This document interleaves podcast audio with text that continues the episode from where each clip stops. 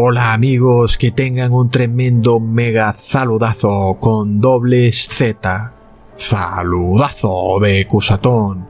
Oramos hoy a nuestro Padre Celestial para que nos lleve de la mano por lo que pronto está por suceder en el mundo, como una gran sorpresa repentina. Llévanos, Padre Eterno, de la mano como un padre que lleva a sus niñitos, aún cuando estén llorando, Oramos, Padre amado, para que no nos dejes aquí en este mundo de pecado. En el nombre de Jesús, amén. Ok amigos, en este video vamos a analizar las etapas que llevaron a la caída final de Babilonia. Como sabemos, el Apocalipsis nos habla de una gran ramera. Es una iglesia cristiana caída en apostasía, la cual el Padre declara como Babilonia, la madre de las rameras. Sin embargo, se nos da una advertencia en Apocalipsis capítulo 18 versículo 1 al 2.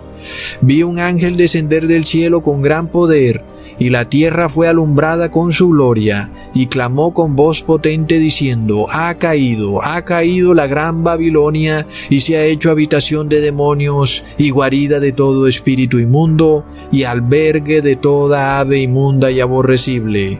Amigo, quiero que tú entiendas esto. El Apocalipsis nos está diciendo algo muy claro. Este sistema que hoy tenemos en el mundo va a caer, va a colapsar. Se llama Babilonia, la gran ramera, y este sistema ya tiene sus días contados. Va a colapsar. Es increíble que hoy se nos habla del gran reseteo, como si ahora es el mismo hombre el que pretendiera colapsar el sistema para reconstruirlo nuevamente. Es increíble. Hoy escuchamos a nuestros gobernantes hablando de construir de nuevo mejor o en inglés build back better. ¿Cómo está eso amigos? Mm, es increíble. En el Apocalipsis está muy claro que Babilonia colapsa y que de ahí nadie más la va a reconstruir. Hoy escuchamos de las figuras de la élite que nos dicen que van a hacer colapsar todo el sistema en lo que ellos han llamado un gran reseteo y que luego lo van a volver a reconstruir en una nueva sociedad teocrática, idílica o yo diría distópica, en donde todos tendremos que haber vendido nuestra conciencia y tendremos que actuar como animal para ser amigables con el medio ambiente, comportarnos como un perro. El perro cuando tiene alguna necesidad, pues deja su necesidad ahí y no usa más nada, no usa agua ni papel ni nada. Y eso es lo que pretenden algunos gobernantes, que ocurra con los seres humanos. Por supuesto que ellos no quieren que para ellos sea así, sino para el resto de personas. Ay amigos, el tema es que a veces tenemos un poco de disonancia cognitiva con estas cosas, porque por supuesto, imaginémonos lo que significa el colapso de Babilonia, la cual tiene un entramado, una red de empresas, de sistemas financieros, sanitarios, políticos, económicos, por supuesto, ¿qué ocurriría si ya no estuviera el banco? ¿Qué ocurriría si ya no estuviera la farmacia, o el hospital o que tal que no estuviera otra cosa, como por ejemplo la policía. Son cosas realmente graves si te pones a reflexionar sobre ello. Por supuesto que no es mi deseo que semejante situación ocurra, porque todos los seres humanos estamos sujetos a un sistema que ya la Biblia ha declarado que ha caído. La única manera de liberarnos del colapso que viene de Babilonia es saliendo de Babilonia. De otra manera, si no salimos, pues por supuesto que vamos a colapsar con todo y Babilonia. Es por esto que hay una advertencia en donde se nos dice que Babilonia va a colapsar. Increíblemente hoy nuestros gobernantes nos hablan de que son ellos mismos los que van a colapsar todo el sistema en lo que han llamado un gran reseteo. Recordemos que Babilonia no es solo una iglesia, sino que también es una ciudad. Es decir, que Babilonia es cada pueblecillo, ciudad o nación del mundo. Por supuesto, Babilonia no son árboles o hierba o ríos, no. Babilonia son personas. En donde sea que haya un colectivo, ahí está Babilonia. Por esto es que Babilonia constantemente quiere proteger al colectivo, porque el colectivo es Babilonia. Babilonia no es el individuo, sino el colectivo. Por eso es que el Papa Francisco siempre te dice que el colectivo o el bien colectivo está por encima del bien individual. Por supuesto que el Papa Francisco y los gobernantes del mundo no desean que Babilonia colapse, por eso es que ellos pretenden de alguna manera colapsar a Babilonia hasta cierto punto, pero con la intención aparentemente de que no colapse. Sin embargo, esto no es lo que nos dice la Biblia. La Biblia nos dice que va a colapsar. Así que aunque en primera instancia Babilonia hace referencia a una iglesia cristiana caída en apostasía, en este caso la iglesia católica y sus hijas, las iglesias evangélicas, también hace referencia a las ciudades del mundo. Por supuesto, es que las ciudades son Babilonia, pero también son iglesias. La iglesia está en la ciudad. Es así entonces como el Apocalipsis nos dice que Babilonia va a caer, lo cual nos quiere decir que las ciudades van a colapsar. Es algo que se puede decir así como así, pero que no quisiéramos estar en una ciudad que colapse, por supuesto, nadie lo quisiera. Sin embargo, el Apocalipsis nos está diciendo algo muy serio que debemos realmente poner en oración con nuestro Padre Celestial, porque por nuestra propia fuerza no podremos liberarnos de un sistema que está destinado al colapso. Una señal de esto ya la vimos claramente cuando colapsó un edificio en Miami y a una persona que estaba siendo entrevistada la vimos con el símbolo del dólar en su camisa, lo cual nos muestra la relación entre colapso y economía. Babilonia colapsa, colapsa su economía, su sistema financiero, su sistema sanitario. Por eso vemos hoy también tanto interés en proteger el sistema sanitario. Se nos dice que tenemos cada persona que proteger al sistema. Sin embargo, se suponía que el médico estudiaba era por el paciente y no por el sistema. Se suponía que la salud era por el individuo y no por el sistema. Alguien dirá que si no hay sistema, tampoco se le puede dar salud a un individuo. Pero eso es un sofisma. Es que hay una diferencia muy grande cuando un país quiere proteger a un sistema en vez de a un individuo. Finalmente, lo que está diciendo ese país es que no quiere proteger a ningún individuo sino a su sistema, y eso nos muestra que el colapso del sistema babilónico está muy pero muy pronto a ocurrir. Porque amigos, tenemos que leer lo que dice la Biblia con relación a esto en Eclesiastes capítulo 3 versículo 15. Aquello que fue ya es, y lo que será fue ya, y Dios buscará lo que pasó. Así es amigos, la historia se repite. Alguien dice que el que no conoce su historia está destinado a repetirla y yo pienso que el mundo está destinado a no conocer su historia porque, bueno, ya vemos cómo son las personas, andan por ahí jugando videojuegos todo el día, andan ensimismados en sus celulares y resulta que no conocen su historia.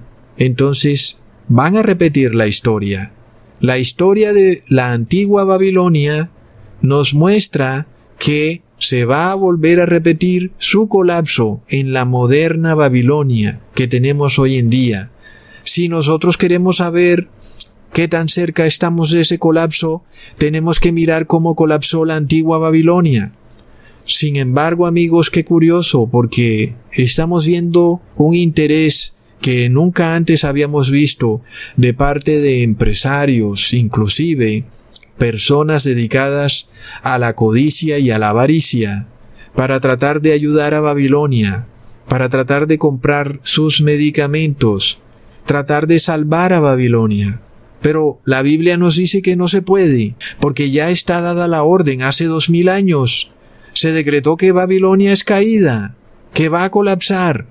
Ahora, qué iluso del ser humano pretender evitar un colapso de algo que Dios dijo hace dos mil años que iba a colapsar. ¿Mm? Es iluso. Cuando vemos la soberbia del ser humano uno se queda asombrado. Es que las personas no quieren reflexionar sobre esto. Dios dice, esto va a colapsar y tú dices, no, no va a ser así, loco, no va a colapsar. Es que tú eres un profeta del miedo, eres un fanático religioso, relájate. Estas cosas son fantasías escritas hace miles de años. Plop. Sin embargo, amigos, lo que Dios ha profetizado en su Biblia se ha cumplido al pie de la letra. ¿Por qué no se va a cumplir esto también? Recordemos cómo describe a la antigua Babilonia el profeta Daniel en Daniel capítulo 7 versículo 4. La primera bestia era como león y tenía alas de águila, y yo estaba mirando hasta tanto que sus alas fueron arrancadas, y fue quitada de la tierra, y se puso derecha sobre los pies a manera de hombre, y le fueron dados corazón de hombre. Así que amigos, esta primera bestia nos hace referencia al primer imperio que dominó en el mundo, el imperio babilónico. Luego seguiría el imperio medo-persa, luego seguiría el imperio griego. Luego el último imperio que es en el que estamos hoy en día, el Sacro Imperio Romano. Amigos, el cumplimiento de esta profecía en la historia mundial es exacto a la coma y a la tilde. En efecto, hoy estamos en el cuarto imperio, la cuarta bestia, que vio el profeta Daniel en su visión. Roma. Tremendo, amigos. Ahora, como vemos que el primer imperio fue Babilonia, el último imperio, aunque es el imperio romano, la Biblia lo describe también como Babilonia. Es la gran ramera, la cual está embriagada con la sangre de los santos. Es también Babilonia. Por esto tenemos que mirar a la antigua Babilonia para ver lo que ocurre en la moderna Babilonia. Porque la historia se repite, amigos. En este caso, el profeta Daniel nos describe algo que ocurrió con la antigua Babilonia. Era un imperio poderosísimo. Era visto como un león. ¿Qué más fuerte que un león? Imaginémonos al león como el rey de la selva con toda esa musculatura y esa fuerza y esos colmillos tan terribles. Pero a eso agrégale alas, un león con alas. Imaginémonos un animal como ese tan temible que puede correr y volar rápidamente. Es tremendo, amigos. Es un felino cuyo poder nadie puede hacerle frente. Así era conocida y temida por sus enemigos la antigua Babilonia, por lo cual Asimismo ocurre con la Babilonia moderna. En Apocalipsis 13, versículo 1 al 2 leemos, Me paré sobre la arena del mar y vi una bestia subir del mar, que tenía siete cabezas y diez cuernos, y sobre sus cuernos diez diademas, y sobre las cabezas de ella nombre de blasfemia y la bestia que vi era semejante a un leopardo, sus pies como pies de oso, y su boca como boca de león, y el dragón le dio su poder, y su trono, y gran potestad.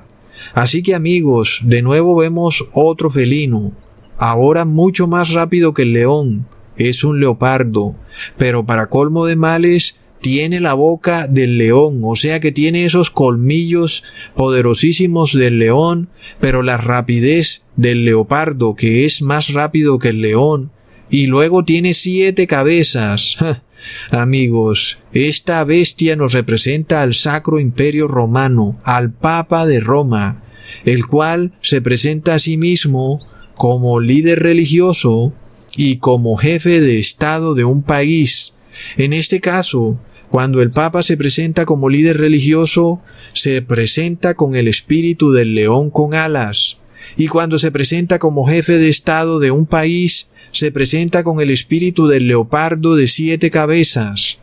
Es por esto que a cada rato vemos a los papas de Roma acariciando a un león, porque es que ese es el símbolo de ellos. ¡Wow, amigos! Es tremendo.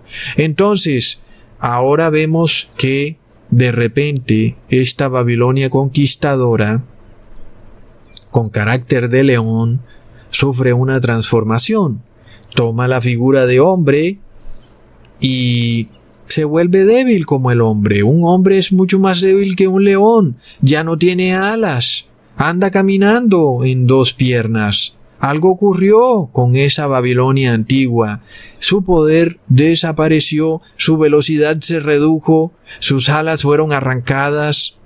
Recordemos amigos que el tataranieto de Noé, Nimrod, fue el primer conquistador babilónico descrito en la Biblia. Luego, su descendiente, el rey Nabucodonosor, fue el que inclusive conquistó a Jerusalén, derribando el primer templo judío. Pero luego llegó su hijo, el rey Belsasar, quien creció en un reino lleno de comodidades, como que todo estaba muy fácil, lo tenía todo, de repente el rey era como ocioso, fiestero, delicadillo, un poquito afeminado.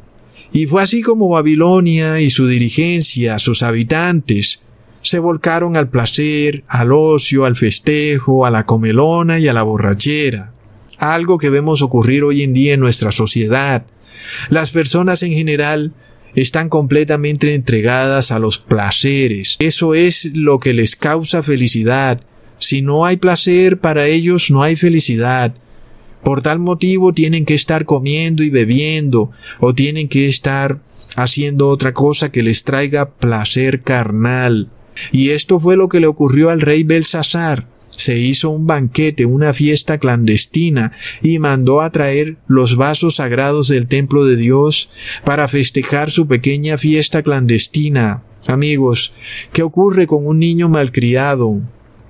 Que de repente su malcriadez ha llegado a tal punto que este niño no hace diferencia entre lo sagrado y lo profano, no hace diferencia entre la manera de comportarse en la mesa, cuando hay visita o cuando está solo con su familia. Es un niño que de repente perdió la noción de la realidad. Y esto ocurre en nuestra sociedad hoy en día. Las personas no hacen diferencia entre la carne de un animal o la carne humana. Para ellos el medicamento que un animal toma es el mismo que un ser humano puede tomar. Esto lo estamos viendo con la ivermectina, en donde algunos seres humanos piensan que como ese medicamento lo toman los animales, entonces ¿por qué no tomarlo un ser humano? Algunos hasta han llegado al punto de decir que la mejor medicina para el ser humano es la droga veterinaria. bueno amigos, además de eso, nuestros científicos ensayan drogas en animales y luego pretenden extraer el ADN de un animal e inyectarlo en un ser humano como si fuera la misma carne. No hay diferencia entre una cosa y la otra. Estas personas perdieron la capacidad de discernir. Para ellos todo es lo mismo. No importa nada. Hmm, eso sí, los billetes sí saben la diferencia. Eso sí. Ok, asimismo le ocurrió al rey Beltasar.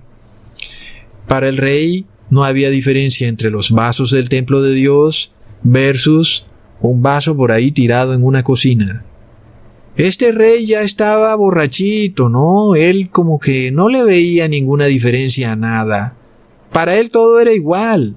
Leamos en Daniel capítulo 5 versículo 1 al 2. El rey Belsasar hizo un gran banquete a mil de sus príncipes y bebían todos. Belsasar, con el gusto del vino, mandó que trajeran los vasos de oro y de plata que Nabucodonosor su padre había traído del templo de Jerusalén, para que bebieran con ellos el rey y sus príncipes, sus mujeres y sus concubinas.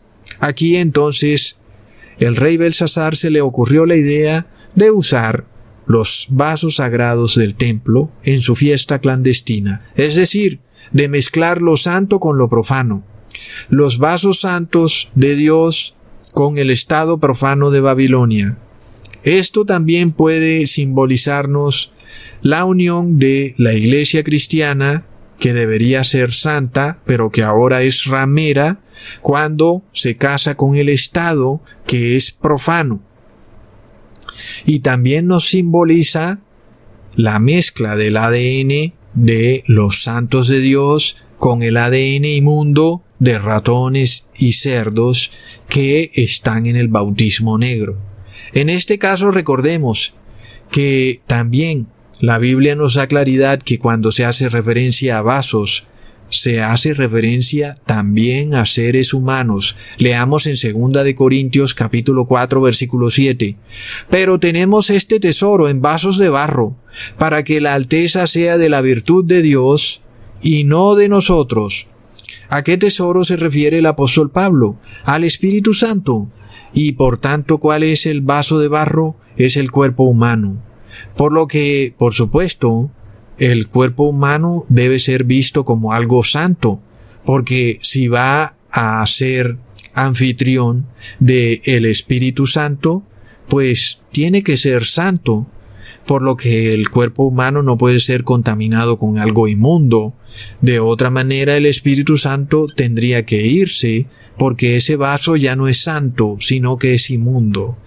Y amigos, vemos que ya nosotros no somos vasos santos de un templo terrenal. Recordemos que el segundo templo fue derrumbado en el año 70 después de Cristo. Por tal motivo, hoy somos vasos sagrados de un templo celestial que está en el cielo, hecho a la figura y sombra de el que hizo Moisés cuando estaba en el desierto. Entonces pongamos atención. Esto nos está mostrando los pasos que llevarán a la caída de la moderna Babilonia. En Daniel capítulo 5 versículo 3 al 5 leemos, fueron traídos los vasos de oro que había traído del templo de la casa de Dios que estaba en Jerusalén, y bebieron con ellos el rey y sus príncipes, sus mujeres y sus concubinas.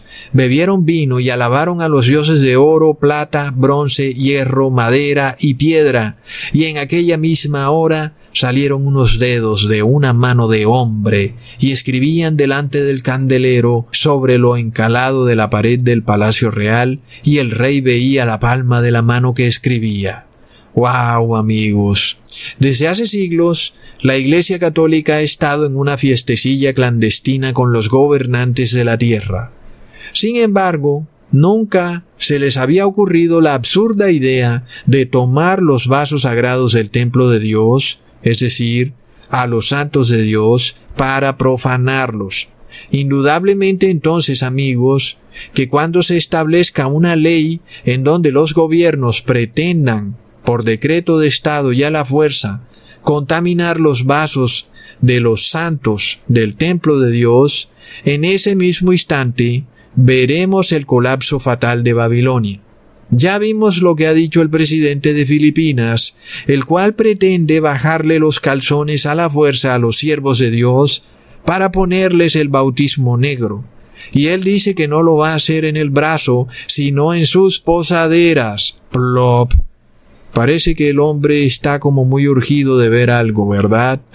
Increíble, amigos. Tremendo. Leamos en el versículo 6. Entonces el rey se demudó de su color, y sus pensamientos lo turbaron, y se desataron las ceñiduras de sus lomos, y sus rodillas se batían la una con la otra. Amigos, ¿qué ocurre cuando se desafía la autoridad de Dios a tal límite que se pretende profanar los vasos sagrados del templo de Dios. Es decir, el gobernante pretende inclusive meterse en el templo celestial y derribar todos los vasos sagrados que hay allá, transferir su fiesta clandestina y meterse en el templo de Dios para desarrollar allí su fiesta clandestina. Es de locos amigos. Por lo tal, en ese mismo instante les viene pánico, un pánico que se apodera de los gobiernos y de toda persona. Sus rodillas empiezan a temblar y sus entrañas se sueltan. Ya vimos lo que ocurrió al inicio de la pestilencia 2020, cómo las personas salían a comprar papel higiénico por cantidades industriales. Es de locos, amigos. Entonces, miremos algo muy interesante. Así como el imperio romano tiene dos fases, imperio romano pagano y después sacro imperio romano, asimismo la Babilonia antigua tuvo dos tipos de gobierno. El primer gobierno fue de su rey el rey Nabucodonosor, el cual reconoció que Dios Padre era la autoridad única en todo el mundo, como único Dios soberano sobre la tierra. Leamos en Daniel capítulo 4 versículo 37. Ahora yo, Nabucodonosor, alabo, engrandezco y glorifico al Rey del cielo, porque todas sus obras son verdad y sus caminos juicio, y humillar puede a los que andan con soberbia. Wow, amigos. Es decir, el rey de un imperio que supuestamente era pagano, el imperio babilónico, declaró que él reconocía a Jehová, lo reconocía como único rey verdadero de la tierra y del cielo. Tremendo amigos. Esta es la fase que también vimos en el imperio romano pagano, que a pesar de ser pagano, reconoció al Dios de los apóstoles como el único Dios verdadero. Esto ocurrió en el año 313, durante el edicto de Milán, el cual decretó la tolerancia del cristianismo. Y de esta forma, los apóstoles o la iglesia cristiana primitiva podían ya practicar su religión sin temor a ser perseguidos por el Estado. Y además, también habían otras tribus o regiones dentro del imperio pagano romano que le daban la gloria y la honra a Jehová como único Dios verdadero y a su Hijo Jesucristo. Entre esas tribus estaban los herulos, los vándalos y los ostrogodos. Ok, entonces, luego del rey Nabucodonosor, que le daba la honra y la gloria a Jehová, sigue su hijo, el rey Beltasar, el cual no reconoce a Jehová como autoridad y al contrario, pretende invalidar la autoridad de Dios en la tierra. Esto también ocurrió en el imperio romano, cuando pasó de reconocer al Dios de los apóstoles a instaurar una fiesta nacional pagana y mezclarla con la cristiandad lo cual ocurrió en el año 321, cuando el emperador Constantino decretó el día del sol pagano, que era el domingo, como día de fiesta cristiana, lo cual es tremenda blasfemia y tremenda invalidación de la ley de Dios, porque la ley de Dios dice que es el sábado, la verdadera fiesta de reposo. Entonces, Constantino nos representa a Belsasar, un rey flojo, fiestero, apóstata y medio afeminado que finalmente trata de invalidar la ley de Dios, instituyendo una fiesta pagana, ahora en forma de cristianismo. Esta fase del imperio romano se concretó finalmente o llegó a su punto cúspide en el año 538, cuando el emperador Justiniano declaró que el Papa de Roma era el máximo líder moral de las iglesias en todo el mundo. Es así, amigos, como el rey Belsasar se muestra como un rey tan soberbio que pretende estar por encima de Jehová, y asimismo el Papa de Roma, también se presenta como un rey tan soberbio que él mismo se hace llamar Santo Padre, siendo él un mero ser humano. Tremendo. Leamos en Daniel capítulo 5 versículo 22 al 23. Y tú, su hijo Belsasar, no has humillado tu corazón sabiendo todo esto, y contra el Señor del cielo te has ensoberbecido, e hiciste traer delante de ti los vasos de su casa, tú y tus príncipes, tus mujeres y tus concubinas, bebisteis vino en ellos. Además de esto, a dioses de plata, de oro, bronce, hierro, madera, piedra, que ni ven ni oyen ni saben, les diste alabanza, y al Dios en cuya mano está tu alma y de quien son todos tus caminos, nunca honraste. ¡Wow, amigos! Es increíble.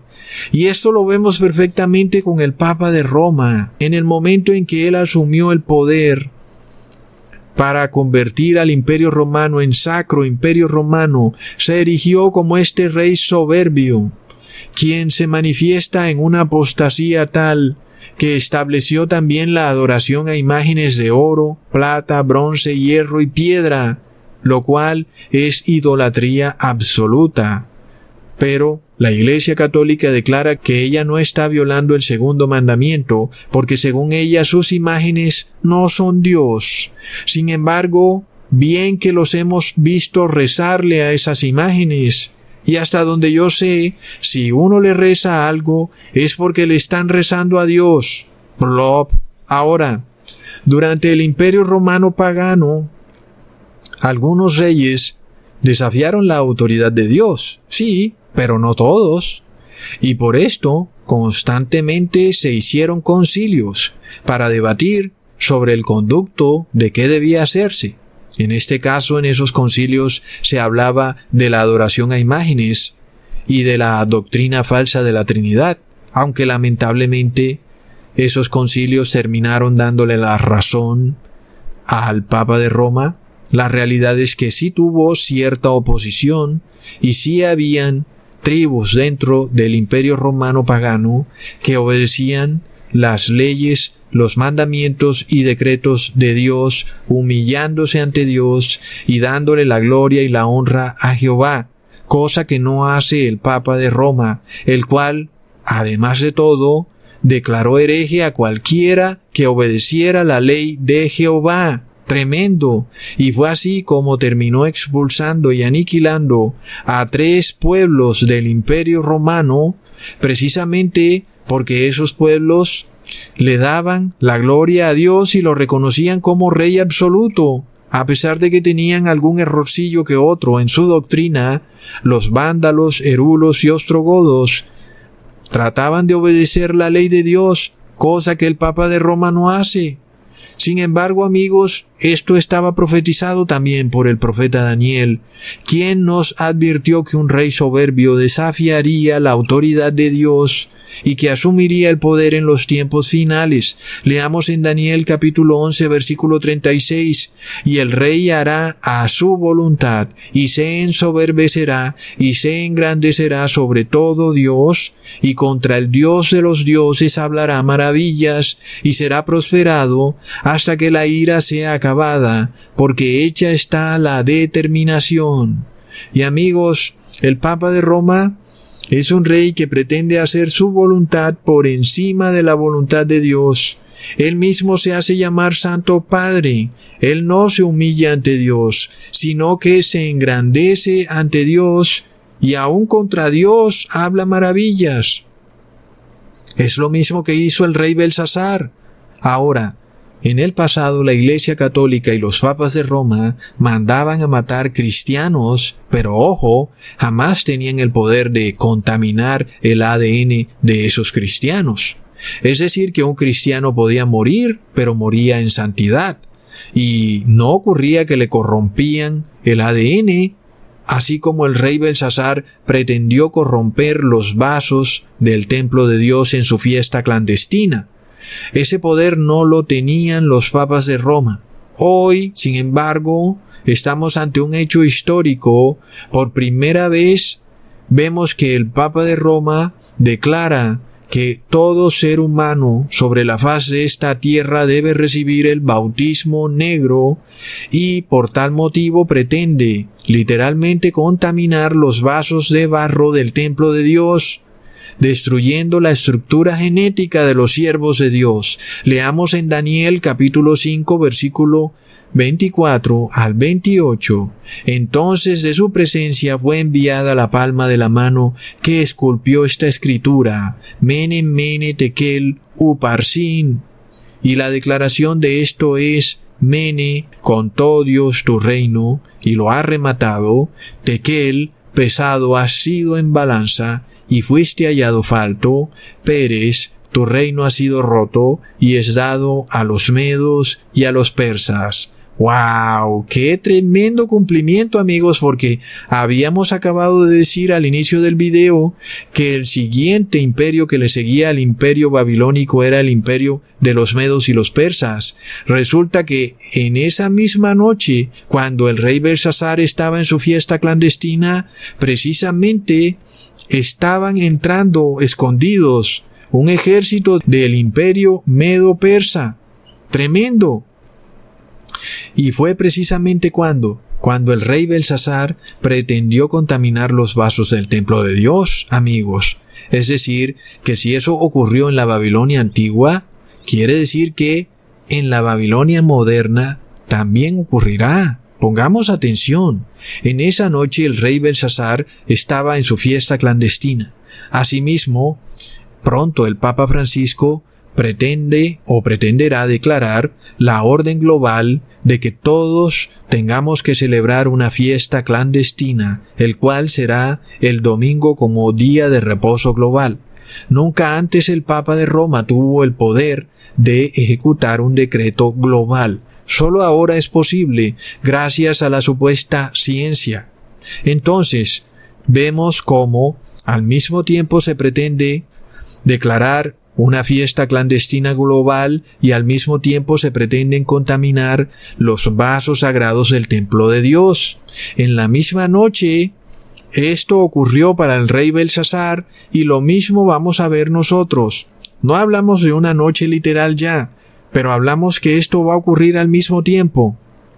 Sin embargo, mientras el rey Belsasar estaba tratando de celebrar su fiesta clandestina, el ejército de los medos y los persas estaba haciendo inteligencia, rodeando la ciudad de Babilonia para poder entrar en ella y darle muerte al rey.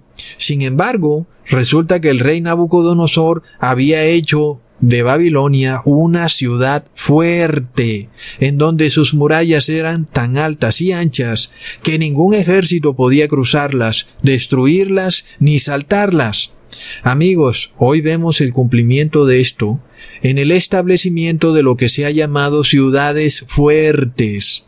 Entonces, miremos qué interesante todo esto, amigos, porque durante la pestilencia 1.9, las fiestas y los restaurantes fueron prohibidos. Qué tremendo amigos, es increíble. Leamos en Mateo capítulo 24 versículo 37 al 39. Mas como en los días de Noé, así será la venida del Hijo del Hombre, porque como en los días antes del diluvio estaban comiendo y bebiendo, casándose y dándose en casamiento, hasta el día en que no entró en el arca. Tremendo, ok. Vemos dos asuntos impresionantes. Mientras Noé entró en el arca, las personas estaban comiendo y bebiendo. Hoy, los siervos de Dios ya no ingresan a un barco, sino que ingresan al templo celestial donde está el arca, en el lugar santísimo. Esto ocurre cuando la persona se arrepiente de todo pecado y se abstiene ya de seguir pecando. Abandona su vida antigua, deja de comer comida inmunda, abandona el comer carne animal o todo tipo de alimento animal. Eso para los que quieren entrar ahora en el arca y salvarse. Pero con el mundo vemos que a pesar de que se suspendieron los restaurantes, de nuevo han sido abiertos. Las personas volvieron a su estilo de vida de comer y beber. Y ya vimos qué fue lo que le pasó al rey Belsasar estaba comiendo y bebiendo. Ya vamos con tres puntos.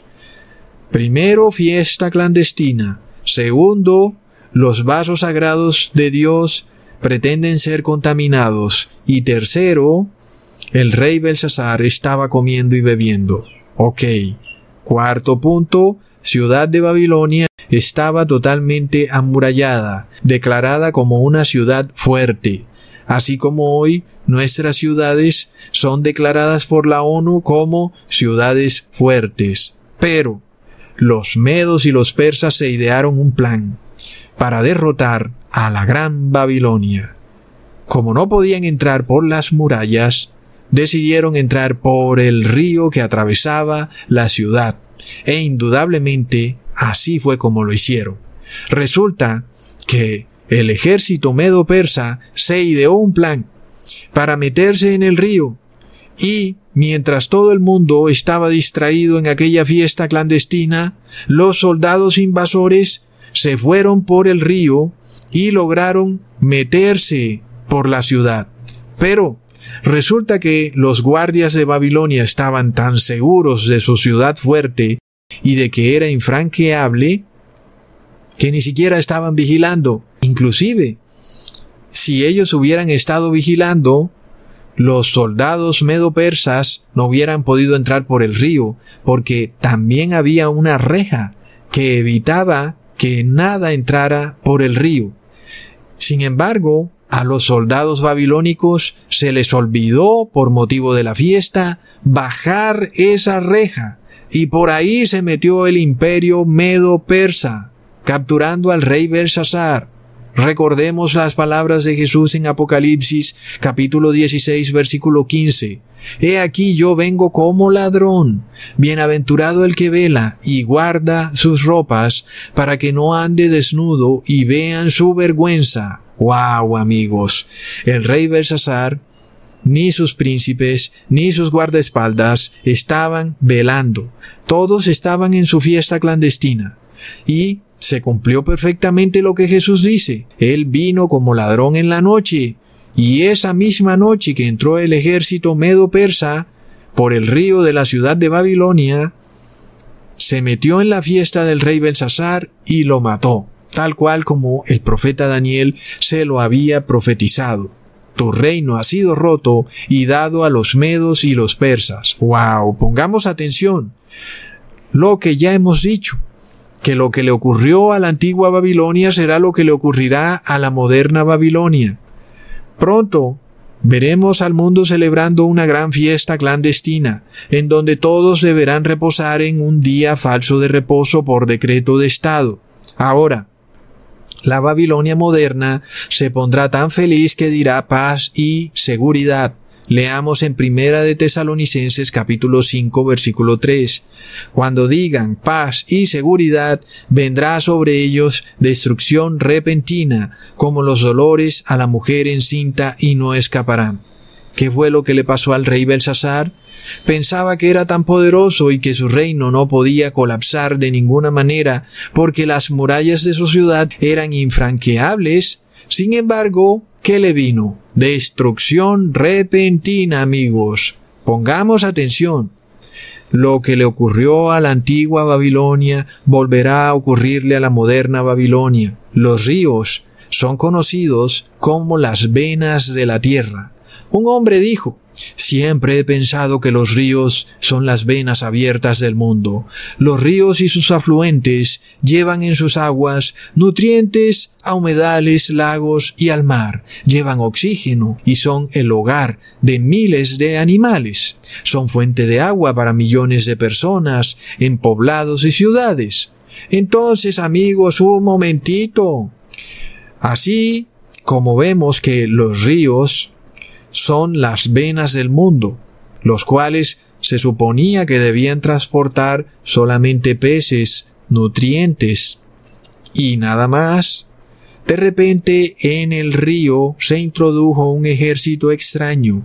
Asimismo, en las venas del cuerpo humano se suponía que solamente debería transitar glóbulos rojos, blancos, nutrientes, oxígeno, sin embargo, veremos que se introduce un ejército extraño, mensajeros que no vienen de parte de Dios.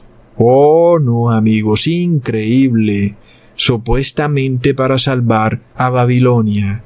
Pero ¿qué nos dice la Biblia? Babilonia no se va a salvar. Babilonia va al colapso. Las personas de la moderna Babilonia estaban tan seguras de sus medicamentos y de sus hombres de ciencia, tenían tanta confianza que dejaron de vigilar, se durmieron. Pero también la soberbia de Babilonia, la Babilonia moderna llegó a tal punto que inclusive se unificaron, declararon que ya no habrán guerras, y que ya no hay quien pueda destruir sus hermosas ciudades encastilladas hasta el cielo. Sus rascacielos son indestructibles. De repente un día colapsa un edificio en Miami. ¿Qué ocurre? ¿No se decía que esos edificios eran indestructibles? Nadie sabe cómo colapsó. Oh, no, amigos.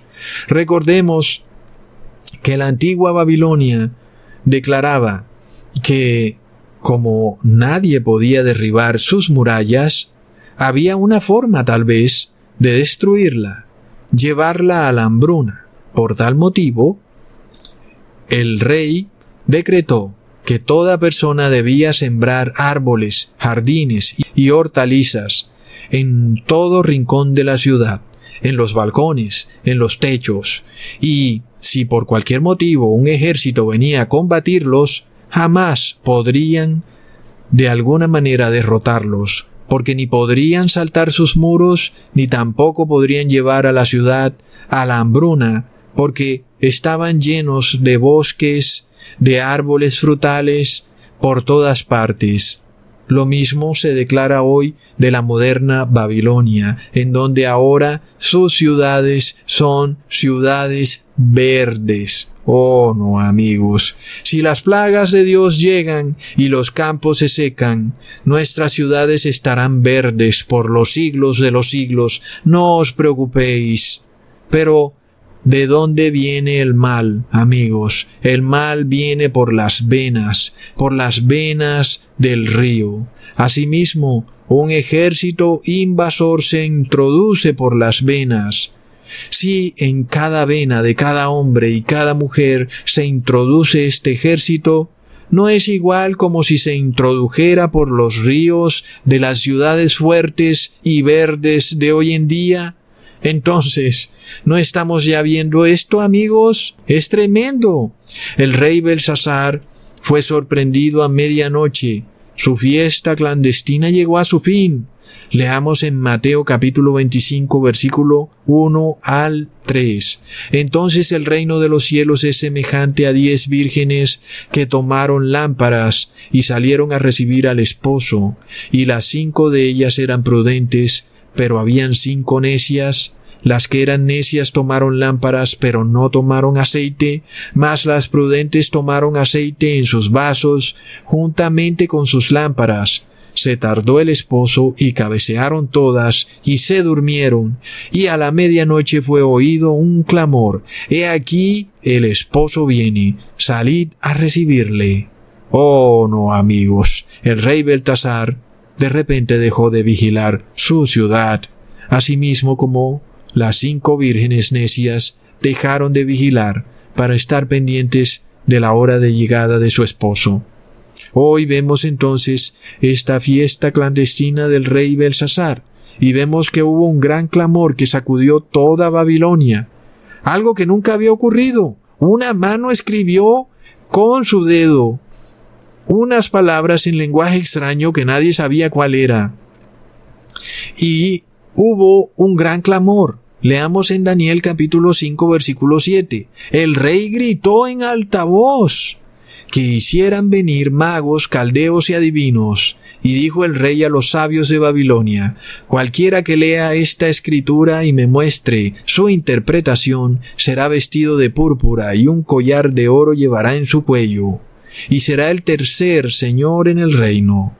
Ese es el gran clamor, es un grito del rey, a pesar de que el rey sin embargo, logra descifrar lo que significaba ese mensaje escrito en el muro, el rey, desafortunadamente, representaba a las vírgenes necias, y ya no había nada que hacer por el rey.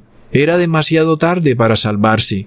El rey moriría aquella misma noche. Velad, porque no sabéis el día ni la hora en que el Hijo del Hombre ha de venir. Es lo que ocurrirá muy pronto con las ciudades fuertes y verdes. No han velado. Se durmieron, se confiaron pensando que serían salvados por sus hombres de ciencia, cuando lo que ocurre está predicado en la Biblia. Babilonia colapsa, un ejército extranjero se introduce por los ríos y ya es demasiado tarde. Leamos en el versículo 8 al 10 del mismo capítulo. Las necias dijeron a las prudentes, Dadnos de vuestro aceite, porque se apagan nuestras lámparas. Pero respondieron las prudentes, No, porque no nos falte a nosotras y a vosotras, id antes a los que venden, y comprad para vosotras. Y mientras que ellas iban a comprar, Vino el esposo, y las que estaban apercibidas entraron con él a las bodas, y se cerró la puerta.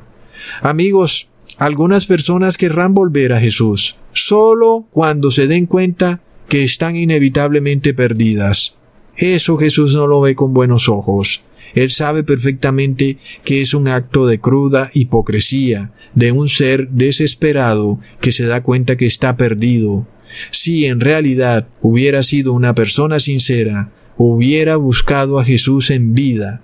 Pero pretender buscar a Jesús cuando es obvio que se está perdido no puede ser bien visto por Jesús y tampoco salvará a alguien que a último minuto decide arrepentirse porque es obvio que se ha dado cuenta que está perdido.